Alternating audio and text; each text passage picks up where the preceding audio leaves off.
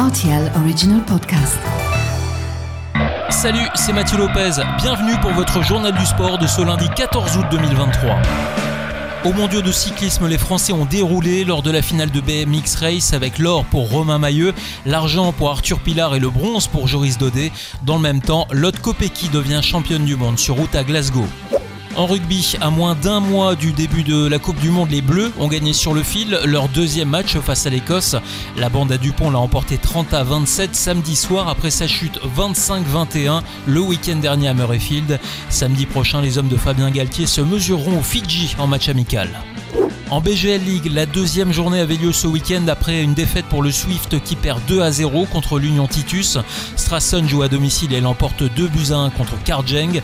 Monderkange bat Mondorf 3 buts à 2.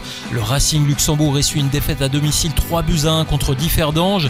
Le F91 s'incline 3 buts à 2 sur le terrain du Fola.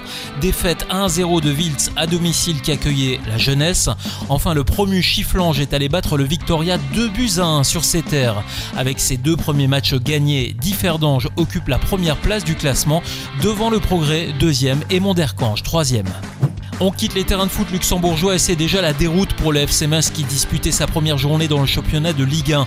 Les Lorrains se sont inclinés 5 buts à 1 à l'extérieur face à Rennes. Avec tant de buts encaissés, l'incidence au classement est forcément conséquente. Metz qui se retrouve en queue de peloton avant d'affronter Marseille lors du prochain match?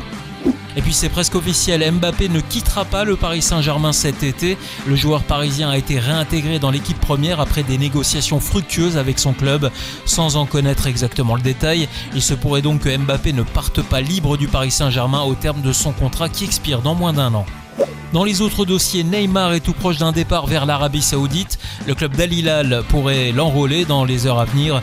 Même son de cloche pour Marco Verratti qui pourrait également prendre le large dans les jours à venir vers une destination exotique. Tenu en échec par l'Orient samedi soir 0 à 0 pour ses débuts en Ligue 1, le schéma de jeu proposé par le nouvel entraîneur Luis Enrique pourrait commencer à porter ses fruits, notamment grâce à l'arrivée de Dembélé en attaque et le retour de Mbappé. Voilà pour l'actu sportive du week-end. À lundi prochain pour votre journal du sport.